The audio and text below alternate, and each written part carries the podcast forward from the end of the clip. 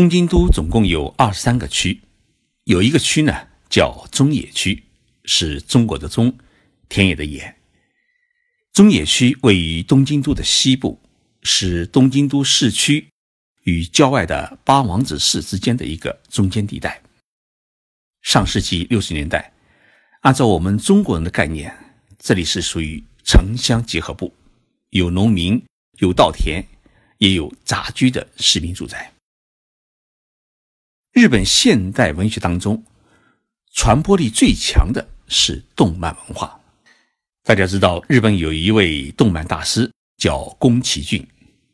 宫崎骏有许多轰动世界的作品，比如说像《哈尔的移动城堡》《悬崖上的金鱼记》《天空之城》《千与千寻》《起风了》等等。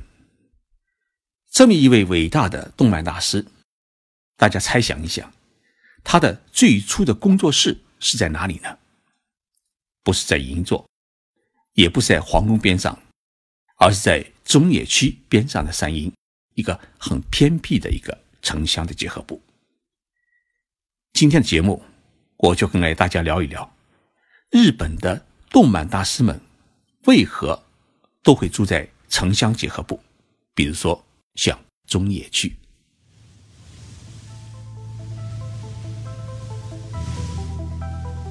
任你波涛汹涌，我自静静到来。静说日本，冷静才能说出真相。我是徐宁波，在东京给各位讲述日本故事。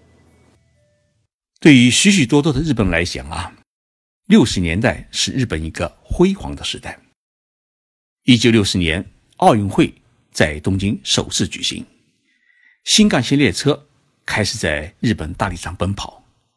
电视机开始走入普通的家庭，所以你问日本人六十年代的日本是一个什么概念，他一定会告诉你，那是日本战后复兴开始进入一个高速发展的时期，类似于你们中国的九十年代。经济发展和产业振兴，首先是从城市里面开始的。六十年代开始。东京都和首都圈成了日本经济发展的中心，大批工厂的出现啊，需要大量的劳动力。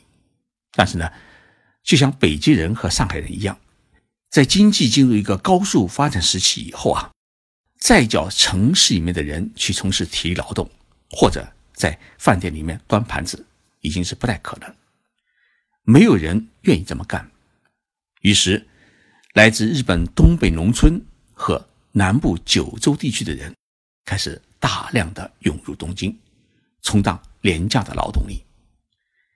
日本给这个群体呢取了一个专门的名词，日语叫 “dekaseki 罗多想”，也就是我们中国概念当中的农民工，或者叫进城务工人员。东京市中心有一个车站叫上野车站，对于许多的日本东北人来说。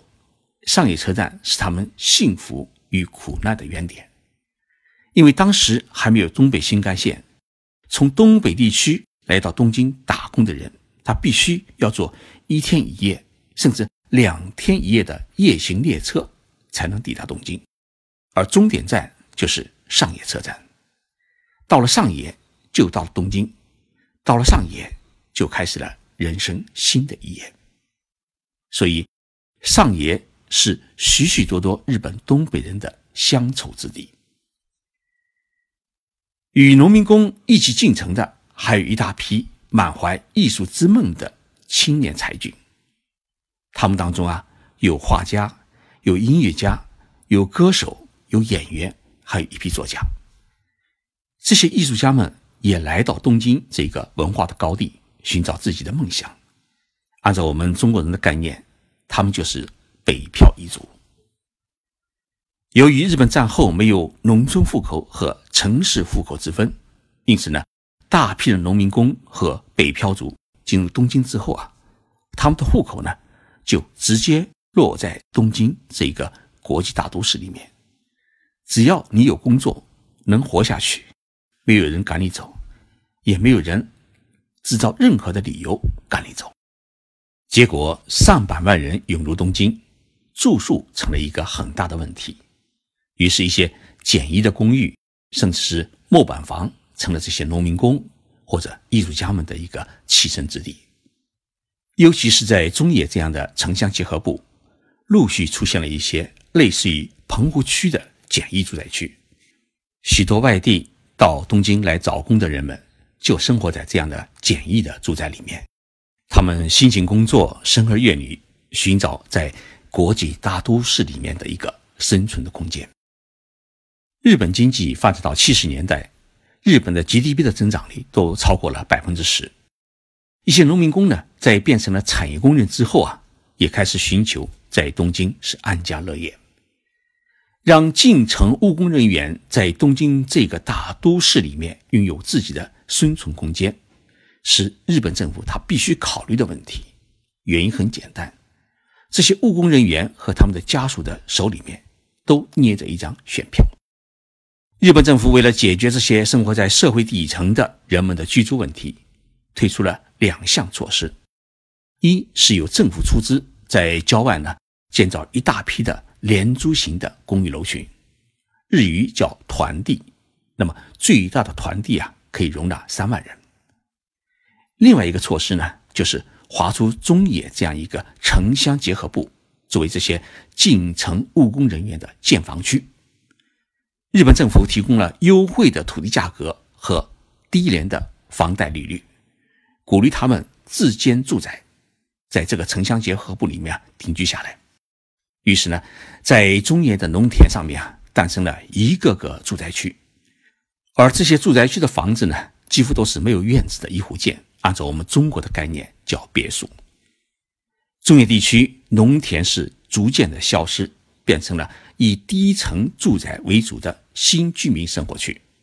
到了九十年代，中野区已经成为拥有三十万人口的城市区，人口密度为每平方公里两万人，成为全日本人口密度最高的区域。与这种新兴的住宅区建设相配套的是从。皇宫前面的东京车站始发，连接新宿区、中野区、八王子市，直通山里线的中央线城建铁路，还有一条呢是横穿东京市中心，连接中野和青叶线的东西线的地铁。由于中野新生活区的居民啊，大多数从外地进京的年轻人为主，因此呢，也是的这个地区的人口的年轻度是排名全国第一。这一状况令中野区在日本经济的高速发展时期成了最具活力的地区，因此，像早稻田大学、还有日本大学在内的一些著名大学呢，是纷纷的在中野区设立新校区，就近招募新生入学。那么，一大批北漂的艺术家们，他们不是产业工人，他们完全靠自己的一点艺术细胞，在这个国际大都市里面啊。寻找梦想实现的空间，因此他们的收入呢是完全依靠于给漫画杂志画画或者给文艺杂志投稿。一些歌手呢也在银座啊、新宿的夜总会里面唱歌。即使成为演员，也只是一些零星的工作。因此呢，这一批艺术家们在东京因为没有很高的收入，他只能住在像中野、三鹰这样的一个城乡结合部，就像我们北漂的艺术家。大多数是在郊外寻找便宜的农家房子或者废弃的工厂做自己的工作室一样。日本这一批后来成为大师的艺术家们，也大多生活在这样的城乡结合部。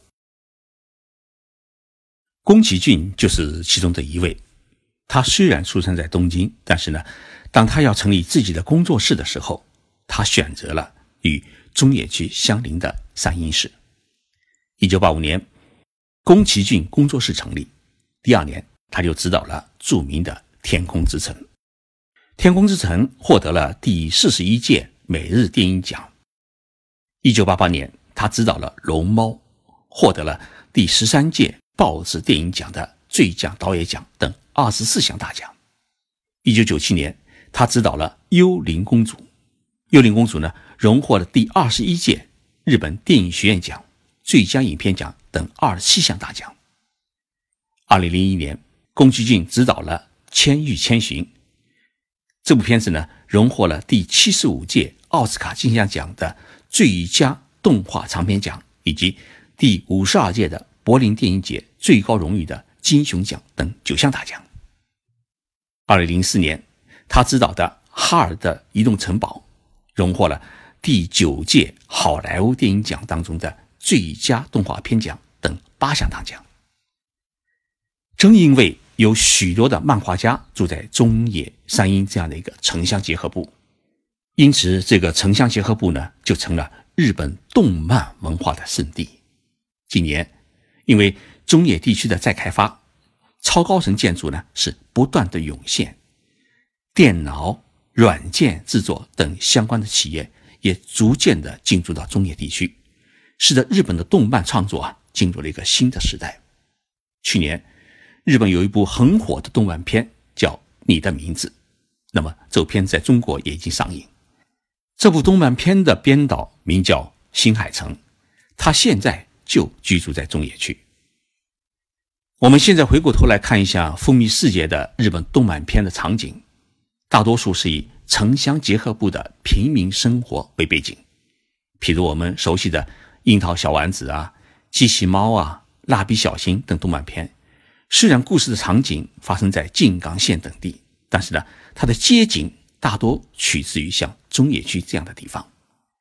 正因为如此，看日本动漫片长大的中国留学生们，在东京租房子的时候啊，他们开始去寻找儿时看过的动漫片的这个街景印象，结果发现呢，中野区的居民住宅区，它的街景呢是很符合印象当中的。日本动漫片的街景，因此中野区也就成了中国留学生居住率最高的一个地区。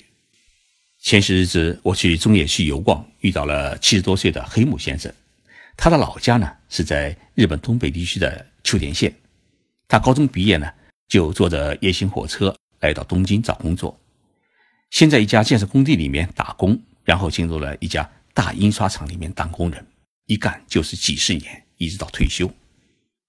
最初他也是住在棚房里面，后来在中野呢自己买地建了一栋房子，生了三个孩子。现在孩子都已经独立出去了，就剩老两口守着这栋房子。在黑木先生的心目当中，中野区是他的第二故乡，也将是他的人生的终点站。所以，如果当初不让这些进城务工人员，不让这些北漂的艺术家们居住在这种城乡结合部的话呢，东京的经济和城市建设就不可能发展那么快，同时，日本也不可能催生那么丰富的一个动漫的文化。一个城市的色彩啊，是由各色各样的人群组成的，过于单一，也就容易使城市失去它应有的活力。谢谢大家收听这一期的节目，日子过得很快。我们又迎来了一年一度的喜马拉雅一二三知识狂欢节。我的徐静波锦囊第一机立足日本也会参加这次活动。这个专辑是帮助想了解日本、想在日本立足生活的朋友们提供一些实用的方法。如果你真准备去日本留学或者工作，相信这个专辑啊对你有所帮助。现在到十一月三十号。在这个专辑的页面上面啊，可领取五折的优惠券，在十二月一号到四号使用。谢谢大家的支持。另外，三十号晚上六点钟到八点钟，我将和随意听欧洲的主播吴一涵一起啊，首次举行对谈直播，谈一个话题：海外生活的真相。期待大家的收听。